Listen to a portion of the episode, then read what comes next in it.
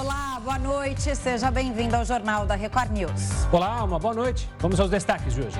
Vice-presidente eleito Geraldo Alckmin entrega texto da PEC da transição ao Senado. Na COP27, Lula diz que agronegócio será aliado estratégico do governo. Apenas 5,5% das crianças de 3 a 4 anos foram vacinadas contra a Covid, aponta a Fiocruz. E ainda, depois de atrasos e contratempos, enfim, NASA lança foguete em direção à Lua.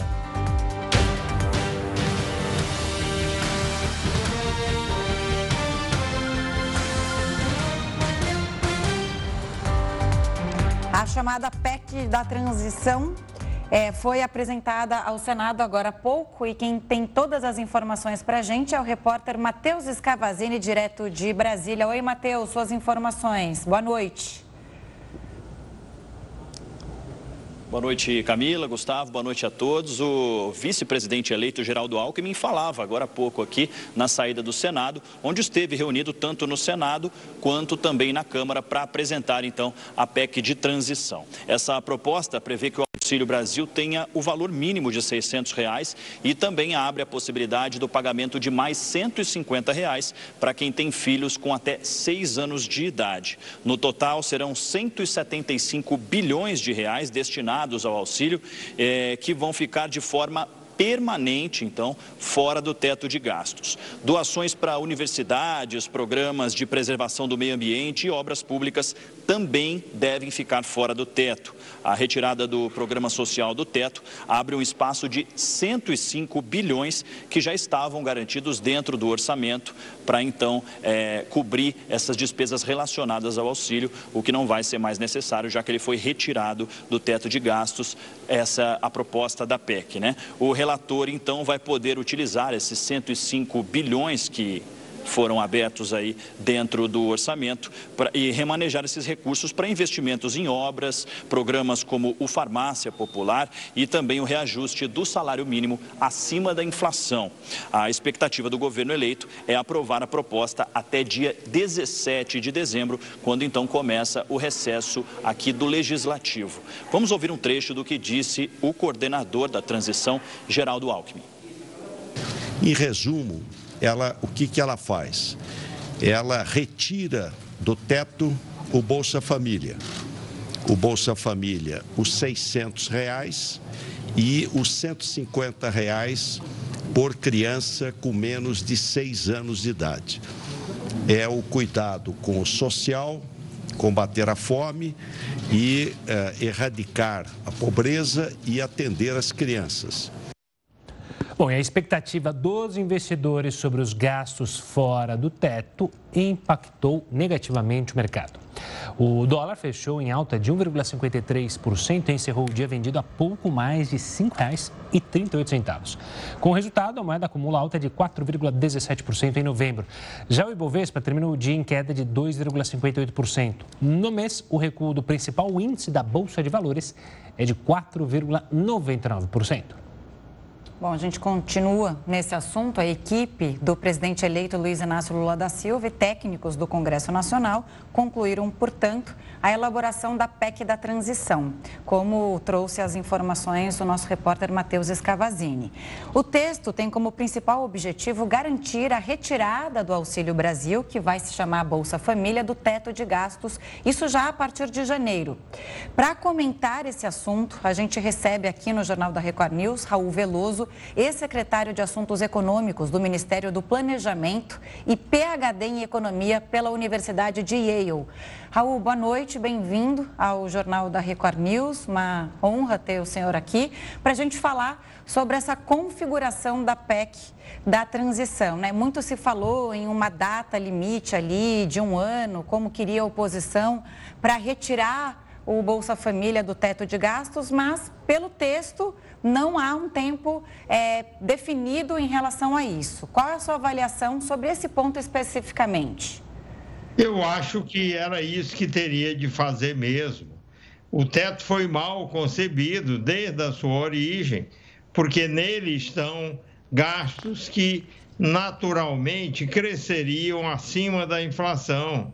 Então, como é que você pode amarrar uma discussão orçamentária dessa forma? E imaginar que um governo do tipo do que ganhou a eleição e que está trazendo o apoio dos eleitores que nele votaram vai deixar de suprir os recursos necessários para um programa de transferência de renda tão importante como o que vai voltar a ser chamado de Bolsa Família, além de outros itens. E felizmente se lembraram dos investimentos que também foram mencionados, porque nós precisamos investir em infraestrutura e fazer a economia voltar a crescer.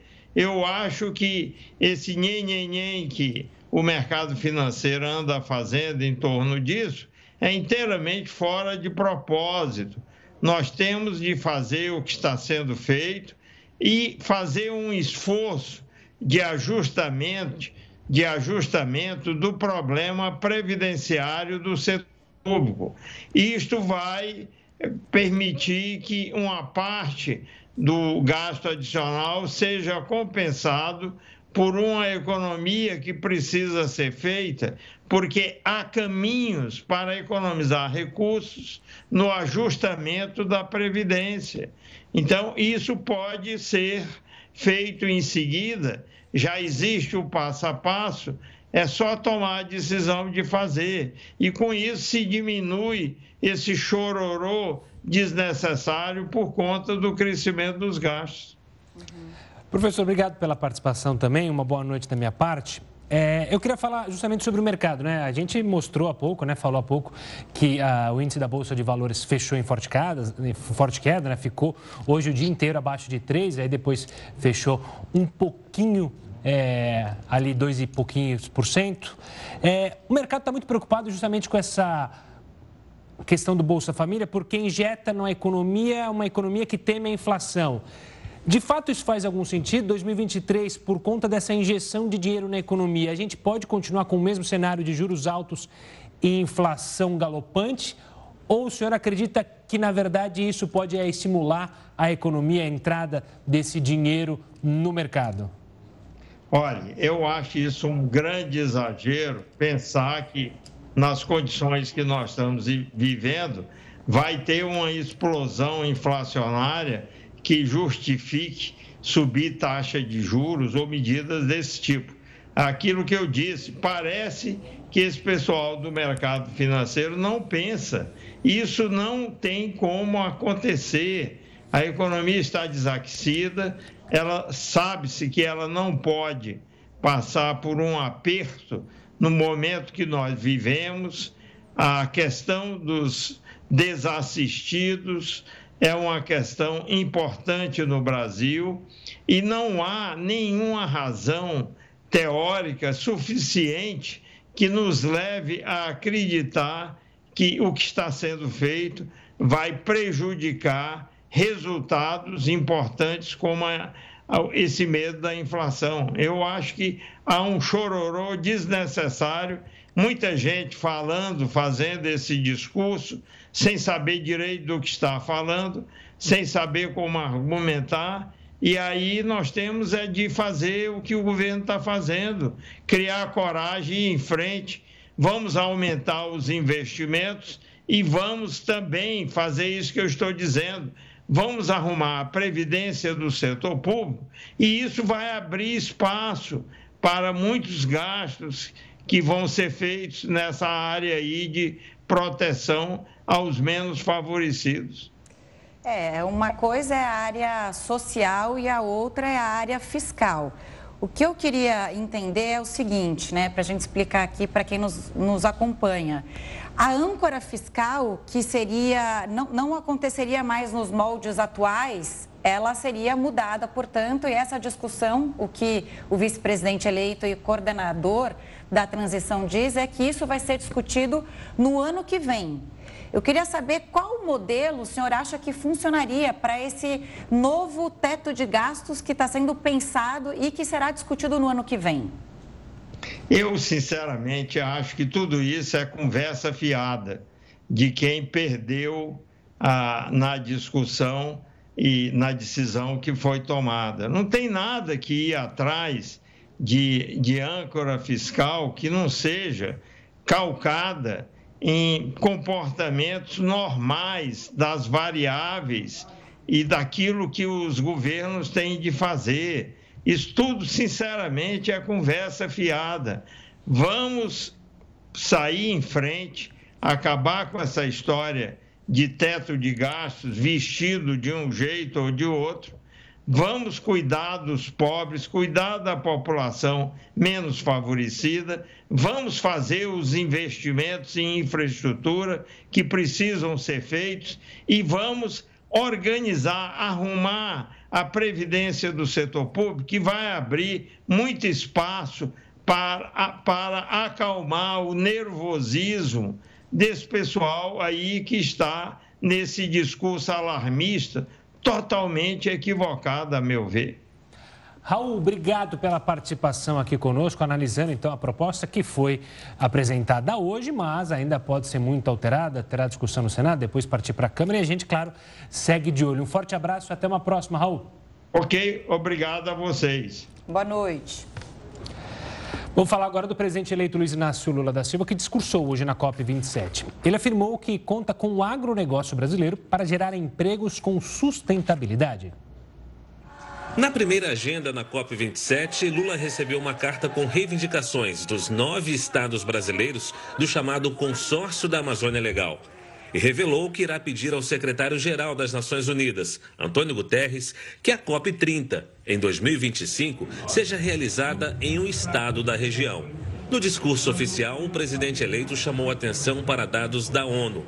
Disse que o aquecimento global pode levar a 250 mil mortes por ano por doenças causadas pelo calor, com impacto econômico mundial de o equivalente a mais de 20 bilhões de reais todos os anos. Lula fez um aceno ao agronegócio, que criticou durante a campanha eleitoral ao dizer que é possível crescer o setor sem prejudicar o meio ambiente. E anunciou a volta do Fundo Amazônia, com recursos de mais de 500 milhões de dólares, ou seja, quase 2 bilhões e 700 milhões de reais, administrados por Alemanha e Noruega. Não há segurança climática para o mundo sem uma Amazônia protegida. Não mediremos esforços para zerar o desmatamento e a degradação de, de nossos biomas até 2030. Da mesma forma que mais de 130 países se comprometeram a assinar a declaração de líderes de Glasgow sobre as florestas. O presidente eleito prometeu prioridade no combate à mudança climática. Afirmou que a luta contra o aquecimento global está relacionada à luta contra a pobreza. Lula detalhou ainda como pretende gerar riqueza sem prejudicar o meio ambiente. Faremos isso explorando com responsabilidade a extraordinária biodiversidade da Amazônia para a produção de medicamentos e, quem sabe, cosméticos e outras coisas. Vamos provar que é possível promover crescimento econômico e inclusão social, tendo a natureza como aliada estratégica e não mais como inimiga a ser abatida a golpe de tratores ou motosserras. Bom, em um dia depois de acusar a Rússia, a Polônia voltou atrás e afirmou que o explosivo possivelmente veio da Ucrânia. O míssil que matou duas pessoas nesta terça-feira na Polônia possivelmente saiu de um sistema de defesa antiaéreo da Ucrânia. A hipótese foi levantada pelo governo polonês. De acordo com o presidente do país europeu, o míssil deve ter sido lançado para neutralizar um projétil russo. É, é, As informações que temos é que foi um foguete S-300 fabricado na Rússia na década de 1970. Até agora não temos evidências de que o foguete possa ter sido lançado pelos russos. A probabilidade é que tenha sido lançado pelo sistema de defesa aéreo ucraniano para proteger o território. O foguete S-300 conta com um sistema de combate antiaéreo, com o objetivo de explodir bombas de agressores no ar e evitar que pessoas ou estruturas sejam atingidas. O modelo foi criado quando a Ucrânia ainda fazia parte da União Soviética. Já o secretário-geral da OTAN, Jens Stoltenberg, confirmou que não foi um ataque deliberado e disse que os aliados do bloco foram prudentes na forma que agiram. Tanto a Polônia quanto a OTAN e aliados isentaram Kiev de qualquer responsabilidade. Para o secretário de Defesa dos Estados Unidos, mesmo que o disparo tenha sido feito pela Ucrânia, o país tenta apenas se defender na guerra. Não vemos nada que contradiga a avaliação preliminar do presidente Duda de que esta explosão foi provavelmente o resultado de um míssil de defesa aéreo ucraniano que infelizmente pousou na Polônia. E quaisquer que sejam as conclusões finais, o mundo sabe que a Rússia tem a responsabilidade final por este incidente. Pouco mais de 5% das crianças de 3 a 4 anos receberam a vacina contra a Covid-19. O Jornal da Record News volta em instantes com essa e outras informações. O Jornal da Record News está de volta para falar sobre a vacinação de crianças. Apenas 5,5% das crianças de 3 a 4 anos receberam as duas doses da vacina contra a Covid-19, isso segundo a Fiocruz. A faixa etária começou a ser vacinada em julho, quando a Anvisa aprovou o uso emergencial da Coronavac para o público acima dos três anos. Em quatro meses, menos de um milhão de crianças de 13 e 4 anos tomaram a primeira dose da vacina. E apenas pouco mais de 300 mil receberam as duas doses do imunizante. O Brasil tem hoje cerca de 5,9 milhões de crianças dentro dessa faixa etária. E a cidade de São Paulo começou a cadastrar crianças entre seis meses e três anos para chepinha da vacina contra a Covid-19. Quem tem as informações sobre isso e sobre essa campanha é a repórter Caterina Schutt. Boa noite, Caterina. Boa noite, Gustavo, Camila, todos que nos acompanham aqui na Record News. Exatamente, a capital paulista vai começar a partir de amanhã, viu, Gustavo, quinta-feira, a vacinar as crianças, como você disse, a partir de seis meses de idade aos três anos contra a Covid-19. Nesse primeiro momento, a prioridade são as crianças com comorbidades, ou seja, imunossuprimidos, crianças com deficiências permanentes e também os indígenas. No entanto, no paralelo, vai ser possível cadastrar o público de forma geral, ou seja, crianças nessa faixa etária sem comorbidade, na chamada Chepinha, que é um esquema que vai agilizar muito a vacinação infantil aqui na capital paulista. Então, o que é a Chepa, né? O que é a Chepinha? É o mesmo esquema que a gente acompanhou na vacinação dos adultos e idosos na cidade. Nada mais é que uma estratégia para aproveitar aquelas doses que seriam descartadas no final do dia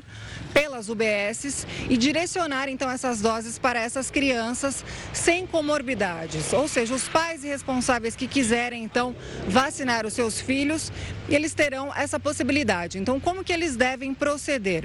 Eles devem cadastrar seus filhos, né, as crianças dessa faixa etária, na, nas UBSs mais próximas ali de suas residências. Para isso, eles podem consultar, Gustavo, no site da prefeitura. Nós temos ali uma lista bem completinha das unidades disponíveis. Então, o pai consulta ali a UBS mais próxima, se dirige ao local, ele leva um comprovante de residência, comprovando que ele mora ali próximo, até porque cada UBS vai ter uma lista de espera própria. Ele vai fornecer também um número de telefone que essa equipe técnica vai entrar em contato caso no final do dia haja essas doses remanescentes. Essa equipe da UBS vai entrar em contato com esses pais e convocá-los para se dirigir até a UBS. A criança vai então acompanhada dos pais responsáveis, com o documento de identificação e também com a carteirinha de vacinação e recebe essa dose em segurança.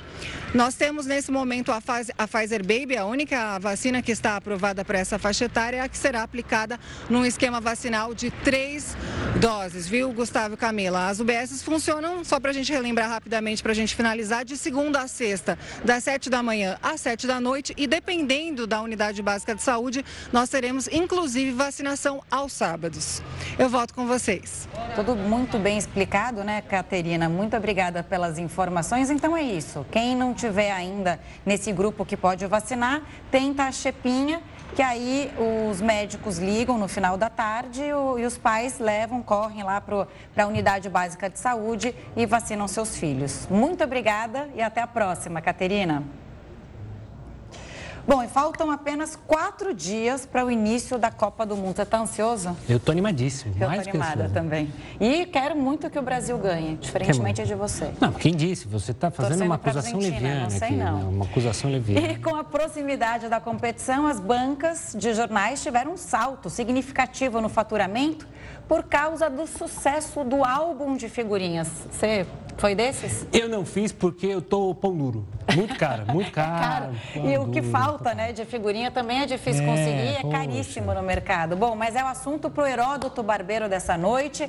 Heródoto, boa noite para você. E você tinha o álbum, tá animado com a Copa, conseguiu completar o seu álbum, tá pagando milhões aí para as figurinhas restantes? Olha, estou mais ou menos nessa linha que você acabou de citar. É. Mas sabe que tem um fenômeno curioso, que é o seguinte: as bancas de jornal vêm passando por um período muito, muito magro de faturamento. Vocês já devem ter visto por aí, praticamente não vende mais jornal na banca. O jornal de maior circulação no Brasil deve ter 70 mil exemplares por dia. Nós temos uma população de 215 milhões, 270 mil não quer dizer nada. Então, muitas bancas de jornal, eu acho que a gente já viu isso pelo país inteiro, elas se transformaram em verdadeiros bazares. Elas, na verdade, vendem quase nada de jornal, quase nada de revista, mas tem um monte de coisa para vender. Eu conheço um aqui que vende cachimbo, vende fumo para cachimbo, vende bola, vende é, brinquedo para criança, vende miniatura, aquelas miniaturas pequenininhas de Kombi assim, eles vendem também. Então aquilo virou, na verdade, um mini mercado. Mas com o advento da Copa do Mundo, né, e ele traz muitas uh, mudanças econômicas, segundo uma pesquisa feita pela Cielo, que é lá da maquininha, eles disseram o seguinte, que o faturamento das bancas de jornal aumentou para 347%. E quem foi o herói? Foi exatamente o álbum de figurinhas. O álbum de figurinhas foi responsável pela melhoria dos negócios das bancas, muitas delas estavam numa situação crítica, e eles então começaram a se desenvolver. Agora, estava olhando também ali, numa banca dessa, o seguinte: é, cada pacotinho daqueles de figurinha custa R$ reais. Cada pacotinho tem cinco figurinhas.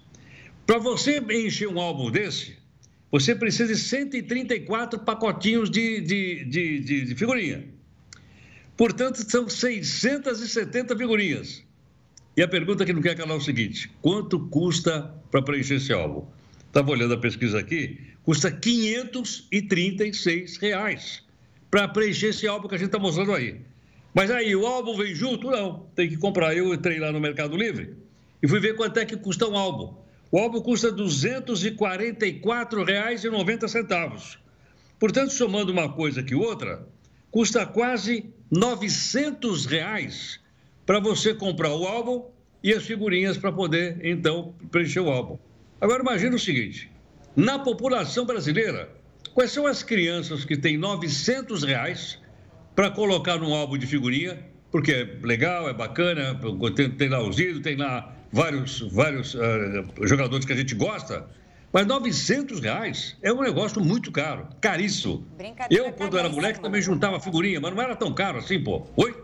Não, caríssima brincadeira. Agora, isso sem contar as figurinhas que vêm repetidas, né? Que depois você fica, e aí ficou esse mercado paralelo agora no final, de que as pessoas vão lá para a praça, eu fiquei sabendo disso, e ficam é, procurando, trocando. não, trocando, claro, mas ficam procurando e comprando, porque eu... querem completar o álbum. Mas é uma tarefa dificílima. Eu gostava da época de bater figurinha.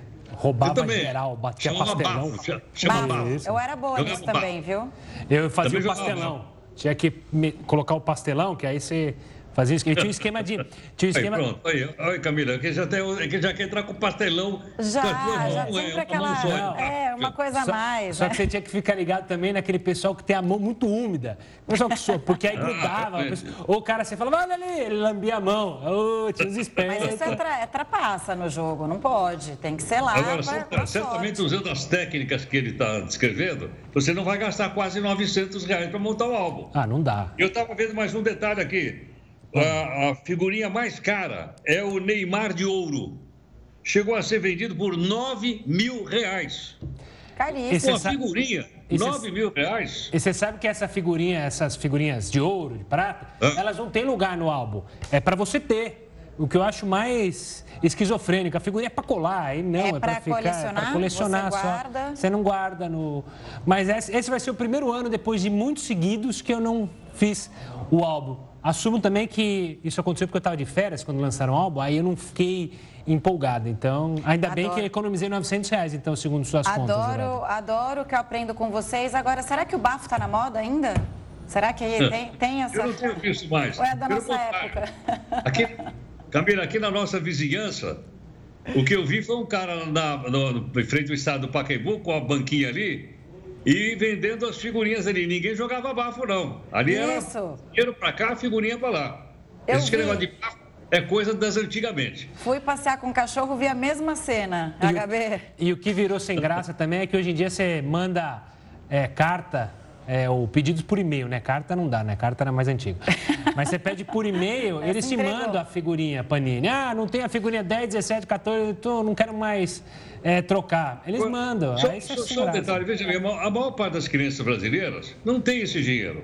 Exato. Não tem 900 reais. O pai não tem 900 reais para comprar um presente para um filho de 900 reais ou para a filha de 900 reais. Que é um presente, isso aqui é um presente, é um brinquedo, é uma diversão. Para alguns é negócio, como a gente está vendo aqui no caso das bancas de jornal. Mas eu digo, é muito caro, é uma coisa, vamos dizer assim, para, sei lá, talvez para a Europa, para os Estados Unidos. Agora, para nós que somos país emergente, eu sinceramente claro, acho muito caro. Acho. Exclui muito as crianças. O país, o país é falando em Bolsa Família, tentando achar dinheiro para bancar isso aí, para as pessoas né, terem acesso à educação, conseguirem comer, etc. E aí vem um álbum de figurinha custando, se você for mesmo brincar de verdade, mais de 900 reais. Isso não, não é, dá você compra se quiser. Mas eu digo, qual é a criança que não gostaria de ter um álbum? Claro, claro. Bem, bem, pensado. Enfim. Enfim, são os números de hoje. Boa, Heródoto. Da próxima vez você traz os números da, da Mega Sena, tá? oh, vai ser da, da, da, virada, da virada, da virada. Boa. Se trouxer essa, aí até meio com você. É, o oh, meio não, somos três aqui, que meio, o quê? Beijo, HB. Até amanhã. Até amanhã, HB. Tchau. Vamos continuar falando de Copa? Terceiro dia da preparação para a Copa do Mundo, o técnico Tite conseguiu finalmente realizar o treino com todos os convocados. O dia em Turim, na Itália, onde a seleção se prepara, começou com uma aula do professor, com direito a monitores e todos os alunos em campo. Antes do trabalho sério, uma comemoração. O meio-campo Bruno Guimarães completou hoje 25 anos e não escapou dos amigos. Pela primeira vez, todos treinaram juntos. Marquinhos, que ontem só correu em volta do gramado por causa de um desconforto muscular, se juntou ao grupo. A seleção chama a atenção da mídia estrangeira por ter nove atacantes entre os 26 convocados. São tantas opções do meio para frente que a equipe é apontada como uma das mais letais na frente do gol. Favoritismo, uma palavra que costuma acompanhar a seleção brasileira e na Copa do Catar não será diferente. Comissão técnica e jogadores preferem fugir do assunto, mas quando a pergunta vem à tona, é difícil negar. Na convocação, o próprio Tite admitiu que o Brasil é uma das melhores seleções do torneio. Os jornalistas internacionais que cobrem a equipe são unânimes. O repórter italiano diz que a boa defesa e Neymar colocam o país perto do Hexa. Até o argentino Lionel Messi apontou hoje o Brasil como favorito. Mas França e Inglaterra também aparecem na lista do craque. Tomara que a aposta de Messi esteja certa, assim como a pontaria do nosso ataque. A seleção brasileira ficará na Itália até sábado, quando embarca para Doha, a estreia na quinta-feira da semana que vem contra a Sérvia. Camila, já que a senhorita anda tão animada com a Copa do Mundo, além de Brasil, quem são os seus favoritos? Meus favoritos? Eu sempre penso no Brasil. Mas é bonito ver um belo no jogo, um belo Sim. futebol. Ah, eu gosto desses clássicos. Eu acho que França. França. Gosto. Eu tava com medo de você falar Itália. Aí eu falo, não, Itália não. Olha, até pensei enfim. na Alemanha, mas foi tão deprimente aquele 7x1 que não dá para. E hoje a Alemanha. Torcer pela Alemanha. De 1x0 de Oman. É, aí não dá, né? Enfim, vamos acompanhar, né? Tá certo, então. E o Jornal da Record News faz um rápido intervalo e volta já já. Fique com a gente. Estamos de volta para falar que o Brasil perdeu um dos maiores nomes do voleibol. Isabel Salgado faleceu nesta madrugada em São Paulo. Ela tinha 62 anos de idade. Isabel estava em São Paulo desde segunda-feira. A ex-jogadora viajou à cidade porque faria parte da equipe de transição do governo Lula na área de esporte. Segundo amigos da ex-jogadora, Isabel estava aparentemente com sintomas de uma gripe bem forte desde o último fim de semana. Na segunda-feira, fez um teste de Covid que deu negativo, mas os sintomas pioraram e ela só veio para o hospital ontem à noite, quando foi diagnosticada com pneumonia bacteriana. Teve que ser entubada e às quatro da manhã teve uma parada cardíaca. A pneumonia bacteriana é diferente da pneumonia da Covid, porque na Covid é um vírus que entra dentro dos pulmões e causa infecção. Na pneumonia bacteriana, é uma bactéria que entra dentro dos pulmões, tem vários graus de gravidade. Ela pode desde formas mais leves, onde a pessoa pode tratar em casa, até formas graves, onde rapidamente a bactéria toma os pulmões e leva a uma infecção fatal. Então, há essa possibilidade, embora não seja a mais comum. O COB, Comitê Olímpico Brasileiro, disse que o Brasil perde uma das mais importantes jogadoras de vôlei assim como a Confederação Brasileira de Vôlei, que ilustra o texto com uma foto de Isabel com as filhas Maria Clara e Carol. A também atleta do vôlei, Virna, é quase 10 anos mais nova que Isabel. Para ela, a veterana sempre foi uma inspiração. Depois eu tive a honra de jogar ao lado dela e ficamos muito próximos, acompanhei ali os meninos. Virna ainda guarda com carinho a camisa que ganhou de Isabel o uniforme era um estímulo para a menina que começava a jogar. Ativista muito forte, lutava pelo, pelo espaço das mulheres no, no esporte, no voleibol. Ela acolhia os filhos, as pessoas ao redor dela. Ela tinha uma generosidade assim ímpar. Vai deixar aí uma saudade muito grande, uma, uma referência. E a NASA voltou a lançar um foguete em direção à Lua depois de 50 anos. Niners initiate seven, six, five, four stage engine start. Three, two, one. Boosters in ignition. And liftoff of Artemis 1. A missão Artemis 1 não tem tripulação. Dentro da espaçonave acoplada a Orion, só há três bonecos de teste. Com 98 metros de altura, o foguete usado na missão é mais alto do que um prédio de 30 andares. Isso é um dos fatores que fazem dele o mais poderoso já construído pela agência espacial. Essa foi a terceira tentativa de decolagem da Artemis 1. A primeira aconteceu há alguns meses e foi cancelada por causa de um defeito no sensor. Na segunda, um vazamento de hidrogênio interrompeu os planos da NASA. Os furacões Ian e Nicole também fizeram o evento ser adiado por várias semanas.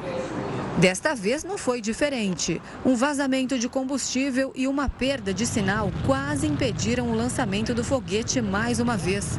Mas equipes técnicas foram chamadas e conseguiram resolver os problemas. Com isso, a decolagem aconteceu 43 minutos depois do horário planejado. Se o voo de três semanas for bem sucedido, o foguete vai impulsionar a cápsula Orion em uma órbita ao redor da Lua. A missão está programada para durar 25 dias. O teste busca confirmar que o veículo é seguro para transportar uma tripulação no futuro. O objetivo a longo prazo é manter humanos na Lua em preparação para uma viagem a Marte.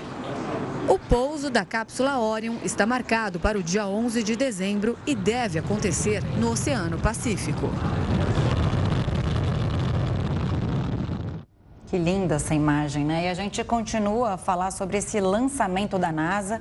E quem nos explica a relevância do projeto é o professor Roberto Costa, do Departamento de Astronomia da USP. Professor, um prazer te receber aqui para falar sobre eh, o lançamento desse foguete super moderno, né? Da NASA, 50 anos depois da chegada do homem à Lua. O que, que representa tudo isso que a gente vivenciou hoje? Boa noite, é um prazer conversar com vocês de novo. É, esse lançamento de hoje representa a volta da exploração espacial tripulada, ou pelo menos o início da volta da, da exploração espacial tripulada além da órbita da Terra. Depois do final do projeto Apollo, em 1972, todos os voos tripulados se limitaram aos Space Shuttle, às naves russas, às naves chinesas, mas tudo na órbita baixa da Terra. Agora, eu, numa iniciativa que não é só dos americanos, também existem iniciativas paralelas dos chineses, dos russos e da Agência Espacial Europeia. Pretende-se voltar à exploração da Lua, exploração tripulada da Lua, porque a Lua é a nossa porta de saída natural para explorar o sistema solar. Então, eh, se espera se tudo correr certo com essas missões de teste, a primeira está ocorrendo, iniciou hoje, a segunda deve ocorrer já com uma tripulação, mas ainda sem pousar na Lua, em 2024, na metade do ano mais ou menos, e lá para 2025, 26, tudo correndo bem, deve se iniciar a primeira missão tripulada que vai pousar na Lua, então, pela primeira vez em mais de 50 anos.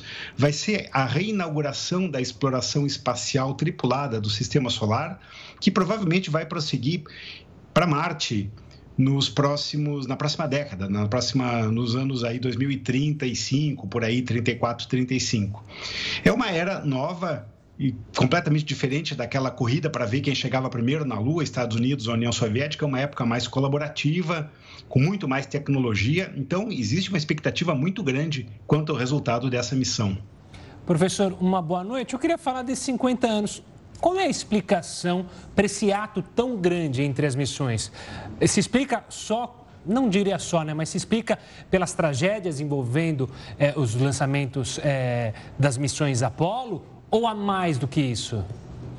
Na, na, na, verdade, no lançamento da missão Apolo, houve de fato uma tragédia com a Apolo 1, é, que incendiou na plataforma de lançamento antes de ser lançada e a tripulação morreu. Três astronautas faleceram. Mas não, a corrida espacial, aquela do projeto Apollo, lá dos anos 60, início dos anos 70, tinha um objetivo bem específico: fazer uma exploração tripulada da Lua, mas fundamentalmente era uma corrida para ver quem chegava mais cedo lá, ou os Estados Unidos ou a União Soviética. Existia um enorme jogo geopolítico aí envolvendo as duas superpotências da época dos anos 60. Os Estados Unidos ganharam a corrida, uma vez instalados os equipamentos lá, sismógrafos, refletores, magnetômetros, viu-se que era desnecessário prosseguir a exploração tripulada da Lua, que é extremamente cara. Tanto é que os americanos cancelaram a última das Apolos, a Apolo 18 jamais foi lançada. Não tinha o que fazer lá. E depois, por uma decisão de política, de estratégia, a exploração tripulada se limitou à órbita baixa, mas a exploração do sistema solar prosseguiu com naves automáticas dos Estados Unidos, da União Europeia, dos russos prosseguiram com naves automáticas, mas agora, obviamente, voltou-se a exploração tripulada num cenário tecnológico completamente diferente, né? num cenário tecnológico onde existem materiais é, muito mais desenvolvidos, existe inteligência artificial, existem computadores, como não existia, como os astronautas dos anos 60 nem sonhavam. É claro que a exploração automática é mais barata, porém não dá para ensinar um computador a ser um astronauta. É, obviamente que a exploração tripulada vai abrir muito mais possibilidades em termos de tomada de decisão, em termos de possibilidades de exploração, mesmo na Lua, existe já sensoriamento remoto que fala das possibilidades de exploração mineral da Lua. O fato da Lua não ter atmosfera significa que poderiam, a gente pode imaginar que pode, poderiam ser instaladas lá indústrias automáticas ou semiautomáticas que requeram vácuo, por exemplo, instalações industriais de vácuo são complicadíssimas aqui na Terra, são caras, são de manutenção complicada. Na Lua, se precisa vácuo, abre a porta, pronto, o problema está resolvido. Então, é, é, um outro cenário de tecnologia completamente diferente do que era há meio século atrás. Então, provavelmente a gente está vendo só o comecinho aí desses testes para uma nova era da exploração tripulada do sistema solar. Esse veículo que lançou a nave Orion hoje, o SLS, é, na verdade é o primeiro de uma família vai ao longo dos, dos, próximos anos, até o início da próxima década, outros veículos muito mais potentes ainda vão ser testados para talvez daqui a uns 12, 14 anos, levar uma tripulação até Marte, o que é uma empreitada completamente diferente em termos de recursos, de capacidade de foguete e tudo mais. Mas os primeiros passos foram dados hoje. Ô, professor, eu queria saber exatamente nesse cenário tecnológico que a gente vive hoje, né? A gente tem acompanhado as imagens novas do espaço pelo telescópio James Webb. Agora a gente viu esse lançamento, né, nos mínimos detalhes e tudo. Provavelmente a chegada do homem à Lua, a gente também vai ter uma visão mais ampla e mais nítida da chegada do homem à Lua. E eu queria saber, primeiro, o que o senhor acha dessa exploração espacial? A gente, é, o, o, ser humano não cuida muito bem do planeta. O senhor não acha que tem dois lados dessa exploração é, espacial, como você falou, de retirar minério da Lua? E a segunda é, é, para chegar a Marte já vai é, já, já se conta um atraso, né? Porque a meta da NASA era até 2030 o homem chegar a Marte. E aí vai ser uma espécie de escala na Lua nessa base que, que eles pretendem fazer para depois, na outra escalada, ir para Marte, o homem? É isso? É, a ideia obviamente a Lua está, em termos do, das dimensões do sistema solar, a Lua está aqui do lado. A Lua é uma semana de viagem, viagem para um, uma tripulação. Marte são seis meses, é uma escala completamente diferente. Então, uh, existe sim uma necessidade de ir escalando, de ir testando essas tecnologias em passos graduais. Ainda mais quando se fala de tripulações, não dá para colocar as pessoas em risco, obviamente. Então, o início vai ser por aí. E num cenário completamente diferente do que existia nos anos 60, agora se pensa já numa exploração espacial que tem algum retorno imediato aí, talvez instalação de indústrias, enfim, algum retorno uh, financeiro. Existem retornos científicos diretos para todo mundo. Hoje a gente está aqui conversando através de um computador. Ah, os computadores portáteis, os circuitos integrados, foram desenvolvidos lá no início dos anos 60 em função das necessidades do programa espacial. Existe assim, a exploração espacial tem um enorme potencial de desenvolvimento de tecnologias que depois vão ser espalhadas para todo mundo. Isso vale para materiais. Pô, a comida desidratada surgiu da corrida espacial, o velcro surgiu da corrida espacial. Então, é equivocado pensar que o investimento feito lá ele vai desaparecer. É tudo muito caro. A ciência espacial é toda muito, muito caro. Cada lançamento, cada único lançamento do Artemis, esse que foi lançado hoje, custa 4,1 bilhões de dólares para lançar uma vez. Uhum. Por isso que, obviamente, houve aqueles adiamentos. Existe uma checklist imensa, enorme. E não dá para deixar passar nenhum pontinho, que com esses valores, com esses custos envolvidos, não dá para arriscar perder o veículo na decolagem, né? Claro. E Obviamente que esse problema seria muito, muito mais grave se houvesse uma tripulação humana envolvida. Mas, então, todos esses custos são muito grandes, porém, esses custos retornam para a humanidade de modo geral. Aqui em cima da minha mesa tem um telefone celular, a gente está conversando através do notebook. São é, subprodutos da exploração espacial que agora todo mundo usa. Então a gente tem que pensar, quando se pensa em custos é, desse tipo de empreitada, tem que pensar que isso aí tem um enorme retorno para toda a humanidade. Claro. Certo. Professor, obrigado pela participação aqui conosco, falando então sobre essa nova exploração espacial. Um forte abraço e até a próxima. Boa noite a todos. Boa noite, professor. E hoje é dia de prova do fazendeiro e você, claro, já sabe toda a repercussão do reality, você acompanha aqui na Fazenda News. André Deolane e o Ruivinha. Um deles vai ganhar o tão sonhado chapéu desta semana. Ontem, na votação aberta, a PU Moranguinho escolheu não salvar André na dinâmica do Resta 1. Com isso, ele foi direto para a roça. E deixou muito claro que poderia ir qualquer uma de nós para a roça, desde que não fosse o Irã. Então, tanto para a gente quanto eu acho que para o próprio grupo B, isso é ruim, porque o Irã também vai defender o André o tempo todo. Então, quer dizer, os dois ficam numa posição muito privilegiada dentro do jogo. Então, por esse motivo, eu não vou salvar, não vou salvar o André. E quem comentou sobre o racha entre André e o Grupo A foi o ex-peão Lucas Santos, que participou da mesa redonda junto com o jornalista Leandro Carneiro. Eu vejo a Morango agindo muito pelo impulso do momento.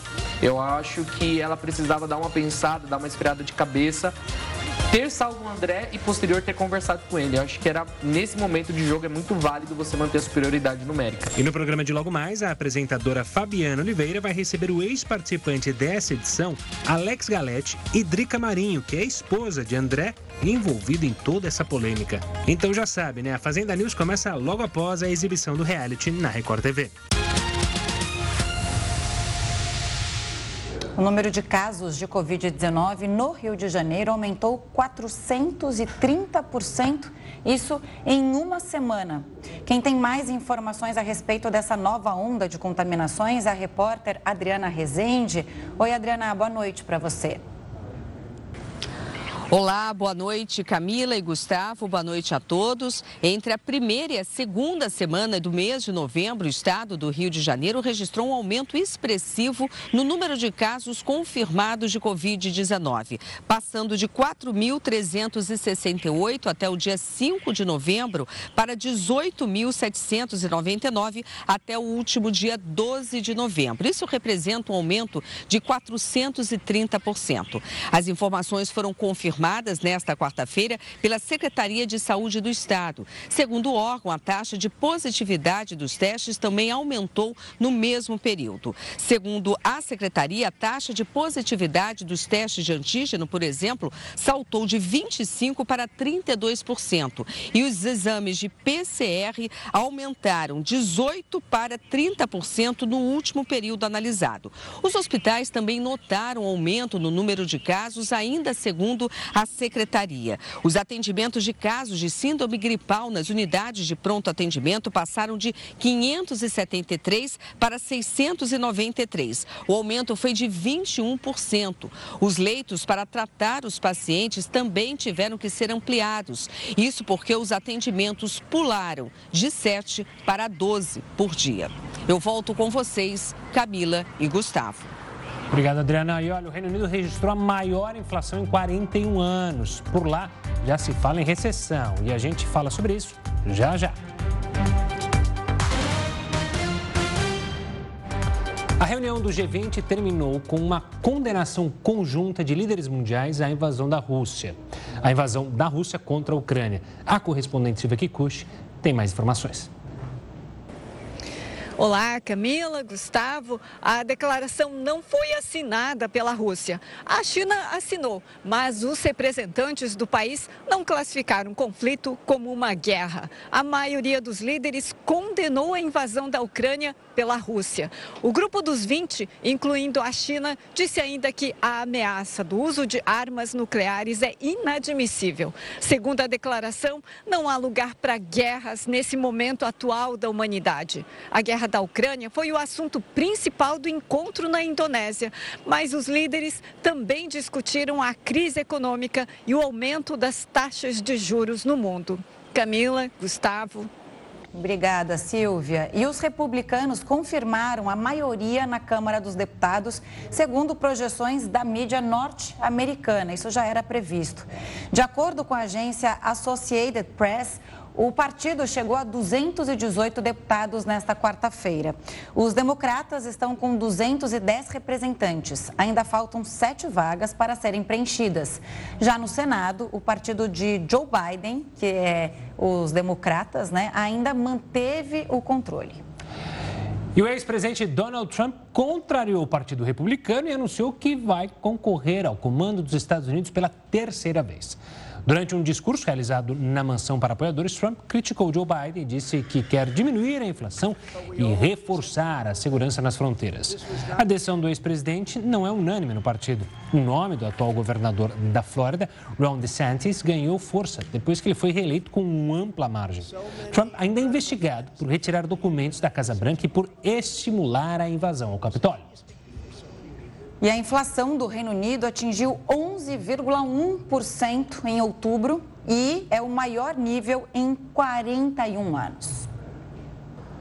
A inflação ao consumidor do Reino Unido foi impulsionada principalmente pelos preços do setor de energia.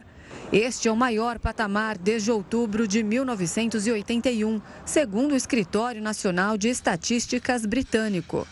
O resultado de outubro ficou acima da taxa de setembro, que bateu 10,1% e ainda superou a previsão de analistas financeiros. Desde agosto, a inflação cresceu 1,2% no país. Nos setores estratégicos, os preços do gás dispararam quase 130% e a eletricidade aumentou 66%.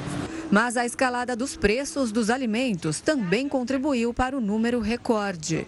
Por causa desse cenário, o Banco Central do Reino Unido considera que o país já entrou em uma longa recessão, definida tecnicamente como dois trimestres consecutivos de contração da economia.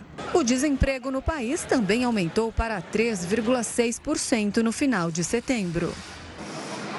O Jornal da Record News fica por aqui. Muito obrigada pela companhia. Tenha uma ótima noite. Fique bem acompanhado com a Suzana Busanello e o News das 10. Até amanhã. Tchau, tchau. Boa noite.